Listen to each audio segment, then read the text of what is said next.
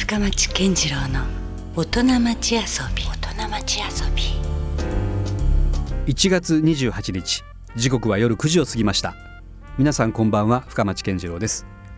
えさてこの番組深町健次郎の大人町遊びは毎回革新的に働いて独創的に遊ぶという方をゲストにお迎えしてえその方にいろんなお話をお伺いしています。え先週に続きまして今夜も1月9日にえ全国労働省されまして現在大ヒット上映中の映画「ピンクとグレー」の雪貞勲監督にお話をお伺いしたいと思いますえ雪貞監督は2001年の GO でえ日本アカデミー賞最優秀監督賞を受賞されましてえその後も「世界の中心で愛を叫ぶ」「北のゼロ年」などなどヒット作品を生み出した日本を代表する映画監督のお一人です。え今夜は、え映画監督のプライベートに迫りたいと思いますのでお楽しみに。まあ、今夜はですね映画監督というのは果たしてこうプライベートでは どういう日常生活を送ってるのかみたいなね、そのあたりもちょっと紐解ければと思ってはいるんですけども監督はどんな日々を過ごしていらっしゃるんですか大体？好きなねお茶屋があるんですよ、うん。お茶バーがあって、うん。あの青山に、うんはい、そこにいますね。入り浸ってる感じですか？そこがもう僕のオアシスで、うんうんもう俺のことを何うん。も気にしないうん。マスターが一人いて、うん。ただお茶を入れてくれるんですよ。うん、でぼやーっとしてる感ぼじなんですかそこで。やーっとして、せわしなく歩く青山の骨董通りのうん。街並みをこうぼーっと見てるとう。いう気持ちいいんですよそれあが。ーなるほど、音もねほとんどこう遮断防音ガラスで遮断されてて、うんうん。ただ外だけがこう、うん、世話しないんですよ、世話しなく動いている。しきなし動いてるのを見てると、うん。なんか、うん、幸せだなと思うという。俺はこれ停滞してるんだけど。そこから何か強烈なアイデアが生まれたりとかっていう場であったりもするわけですかやっぱり。うん、まあ、スタッフと一緒に行った場合は、うん。ちょっとそういうことを話すけど、ん。あんまりね意識してないですか？んそういうことも。ん。なんかあんまりそういう話をあえてそこではしたくないって感じがすごくあって、お茶を飲んでる時は一番いいですね。僕は酒とかうんうん。タバコもやらないし、うん。嗜好品あんまりやらないんですけど、やっぱり中国茶はい。は飲むんですよね。あ中国茶なんですねこだわりは。そうですでコーヒーが好きだとかっていうことではコーヒーのお茶じゃないんですよ、うんうんうんそこはね本当に中国茶と、んまあ日本茶もあるんですけど、はい煎茶とかもあるんですけど、うん基本は中国茶をいいのをこううん入れてもらって、うんプーアル茶とかはいいんですよねい。。もう何時間でもじゃあそういうところで過ごせるタイプですか？もうだってそこ行くと45時間はいますからね。ええなかなか長いですね。でだんだんこうねうん。今冬だから、うん。だんだん木の傾きも早いんで、うん。どんどん変わっていくんですよね、うん街の色が。うん。それがすごい良くて、ううん。んいやそそれぐらいですね。ええまあそんなことだったりはするわけですね。日常の何気ないうん。一日を切り取ってみると。それ以外はもう会話ほとんど映画の話とうかん。仕事の話してるんで、うん。その映画監督と言いながらその必ずしもその映画監督だけの仕事でもなかったりするんでしょ？他にもいろいろされていらっしゃったありするわけでしの僕熊本にね、はい。月1回ょもともと地元がご出身が熊熊本本ですから。ですよね。はい。うん。うん。で FM 熊本さんで、ラジオをあそうラジオされてらっしゃるんですよね。8年やってて、あ結構長いですね。ええ。生放送で。えじゃあ毎月帰ってこられてるわけですか？月1でうんもう月一で。もうそれはもうじ自分に課す課すというか、うん。もうそれをやらなきゃいけないと、うんうん。えどんな番組なんですかそれ？いやもう映画の話と自分の近,、近況を話したら終わりますね、ん。でもそれをうん。今のエンエンエンタエンエンターテインメントやってはいる業界とか、僕が見たものとか、うん。触発されたものとか、今こういう状況だよね、うんみたいな話でなんかそういうことでずっと8年間やってきたんですけど、まあ、ちょっとエッセイ的な番組というか、うん。そういう感じですねですね、うん。でもそれをこううん。喋ることで、うんなんか地方にいる人たちが乗り遅れないように、うん。あのーあ今こうなってるよとかっていううん。エンタメの現場はこうだよとか。そうですね。ん。でその熊本にちょいちょい帰ってるということですよね。そうですね。おうなんか熊本に愛がなんかうん。昔はあんまり故郷に対するうん。なんかそういうものがなかったんですけうど年を取ってくると、うん。なんだろうななんかやっぱり自分が生まれてきたルーツみたいなものにを大切に思うんですかね。うんでちょくちょく熊本に帰るようになって、うん。そろそろなんかやんなきゃなと思う時に、うん。映画祭をねはい菊池っていう場所で。うん、熊本の菊池。そうです、はい。あの温泉街ですけど、はい。そこで菊池の有志たちがあの作った映画祭が10年間やった映画祭。10年になるんですか？10年間やってたんですよ、はいはで僕も一回ゲストで呼ばれたら、いうん。客が全く来てなくて ちょっと悲しくなっそれて悲しいですね。確かに。悲しいのにうん。街のポテンシャルやたら高いんですよ。あのね僕の中で言うとうん。映画祭ってうんちょっと中心から外れたところで、うんある種観客うん。をそこに幽閉するうん。場所でやる映画祭が一番盛り上がるんですちょっとあの植えてるぐらいなエリアというかね、例えば、うん。夕張映画祭って有名じゃないですか、はい。あーありました。ねであれ一回もう潰れたのにもかかわらず有志たちで立ち上がるぐらいフうん。ァンが多いんですよ、うん。で雪深い中で、うん。雪に閉ざされた街で、うん。みんなが映画を語り、うん。酒を飲み、うん。盛り上がると、はい。だからゲスト海外のゲストも喜ぶんですよね。なるほど。そういう熱い映画好きな人たちが集まうる、ん。で菊池をは、エリアとしてはなんか似たような雰囲気ですけどね、う。ん。ちょっと外れてるでしょ外れてますよね。熊本から。でも熊本で街の中でやると楽しいことが多いんですよ、うん。例えば博多で映画祭やるっつって、うん。中洲でやると、うん。他にも遊びたいこといっぱいあるでしょ。確かに、うん、ね、うん。ラーメンすぐ食べに行ったりとかするでしょ、できないんですよそれが菊池は。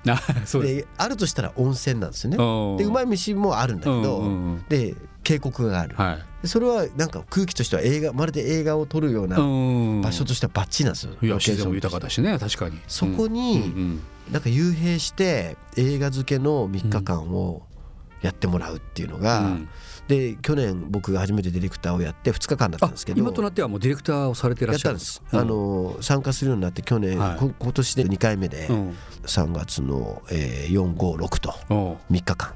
なるほど。やるんですけど、うん。これをやるのがなんかね、これ別に仕事じゃないんですよ。えそうなんですか？ディレクターですよディレクターだけど、なんか乗りかかった船で、うん。でもね映画監督にとって、映画を作る以上に、うん。映画祭をやれるって喜びなんですよね。うん。だって自分の好きな人たちを紹介できたり、は自分の好きな俳優とかを、はい。うん。の生き様をうん。みんなに紹介できたり、うん。そんなことって、うん。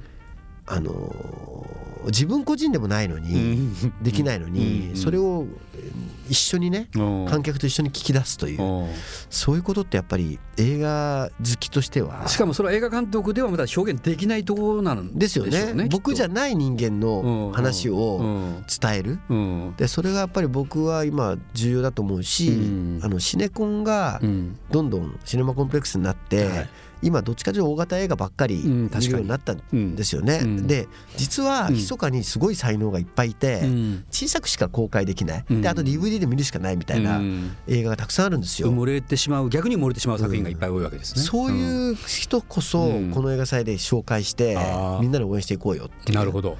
でうん。そういう映画祭にしたいなって思い立って、うん。うん。一昨年の2014年のうん。10月に、うん。えー、と高良健吾君の特集をやった時うに、ん。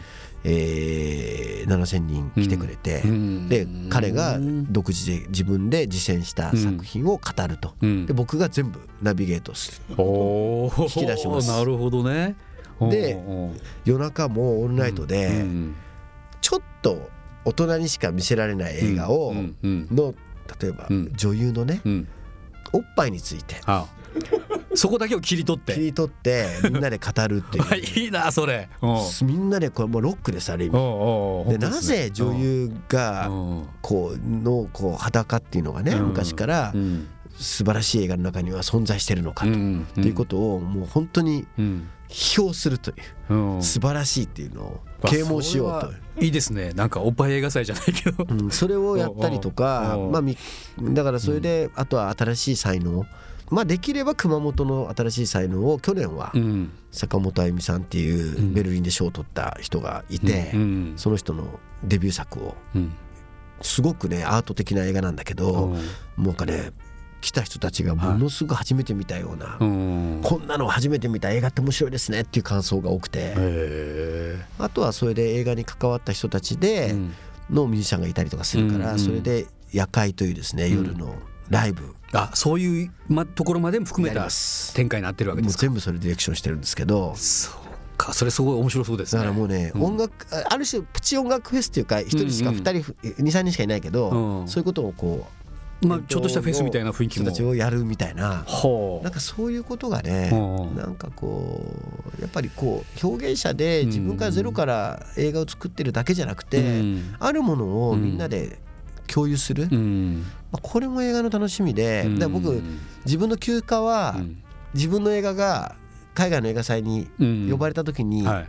審査員に行ったり、うん。自分の作品で舞台撮影に行ったりする、うんその時招待されていくんですけど、はいその時ものすごく羽が伸ばせるんですよ。あそれはある意味監督にとってはもうプライベートな時間なんでね。ですすね。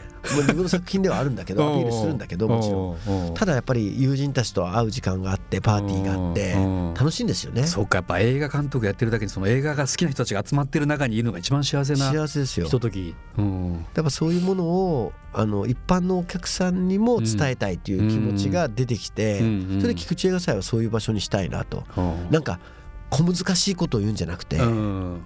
その映画の理論がどうだこうだじゃなくてもう楽しんでもらうっていうね、うん。うんそれをねもう目指してるんでこれ聞いてる人たちはぜひ来てもらえると嬉しいなと思うんなるですよね。ほど。わちょっとそれもね気になりますね。さあ今公開中のピンクとグレーだけではなくですねなんとこの3月の456に菊池映画祭のディレクターも務めていらっしゃる雪貞勲監督ということですね。これもじゃあちょっとぜひちょっと皆さんに来ていただきたいというかね味わってほしいですよね映画の楽しさが体感できるというか。今年はもう中井貴一さんが来るんで。あらこれはもうとにかく中井貴一特集なんですか？特集です。あらなるほど。これね相当すごいフィルムを用意してるんでうん。中井さん面白いんですよ話が。ええあの人はもうあの人の会話を聞いてるだけうでん。日本映画近代史。うん、ここ四半世紀の映画の歴史が紐解ける感じはあるかもしれないですすね。中井貴一って名前を付けた人はん。貴一って名前を付けたのはうん小津安二郎監督ですかね。え？そうなんですか？命名したの。確かにお父様がねあの作品出られてますもんね小津監督の作品の、だから小津安二郎が貴一って付けた人うわつけられた人ですから。もう生まれながらの映画人、うん。うん。もうこんな人の話を聞くって僕は一緒に舞台をね、うん。えー、と趣味の部屋っていうのを一緒にやったんで、はい。中井さんに今回ちょっとうん。ご足労願って、あの中井さんが僕に話してくれたプライベートで話してくれた話をみんなに聞かせたいんですってなるほど。いやでもねこれも映画の今のその映画界のど真ん中にいる北田監督だからこそちょっと実現していってる企画でもありますからね。いやもうなんかねみんなに分けないとうん。こんなものはもう僕が飲みの席で聞いてるばっだけじゃ もう収まりがつかないです。皆さん3月はちょっと菊池に行きましょう。ぜひこれ映画祭ねぜひ体感したいと思います。さあまあ本当あっという間に時間が過ぎていってるんですけどもどうでしょう？まあその映画祭もありますがこれから雪貞監督がこう思っているビジョンといいますか夢のようなとこっていうのはありますか？越境しようと思ってるんですねずっと。越境。うん。うん。あのーまああの実はやってきたんですけど「うん。真夜中の5分前」っていう映画を中、あの上海で撮ったりとかう、ん。カメリアっていう映画を、はい。の中に参加して、うん。あのカモメっていう映画をあのプサンで撮ったりとかうん。してきたんですけど、日本でね、うん。あのヒットする映画とか、ん。そのさっきもシネコンの事情とかもあると思うんですけど、うん。大型映画だとか、うん。そのインディーズの映画がなかなかうん。日の目を見ねえくなったっていうじ時代に、あの僕らが本当にこう作りたかった映画っうんていうもちろん作りたかった映画しか僕はえ作ってないんですけど、うん。あの結果的に作りたかった映画になってるんですけど、うん。そうじゃなくて根源的うにん生まれてくる映画っていうかね、うんうんだから監督なんか一緒にやりましょうっていう人たちが、うん。例えば中国にいたうり、ん。えー上海にいたり、うん。上海に行ったり、うん。北京にいたり、うん。それこそ香港にいたり、はい。台湾にいたり。うん。で実はあの今年はあの4月に、うん。えー、とマレーシアで撮るんですね。うん。でマレーシアには仲間たちがいるんですよ。それマレーシア映画になるんですか？いやじゃなくて、うん。えー、とこれは映画祭が作る東京国際映画祭が作る映画の一環としてやるんですけど、はいそういう意味ではその取っかかりが欲しくて、うん。僕はマレーシア行くんですね。はあちょっと面白いですね。うん。でやっぱりね、うん。アジアの監督たちは僕の映画を見ていて、うん。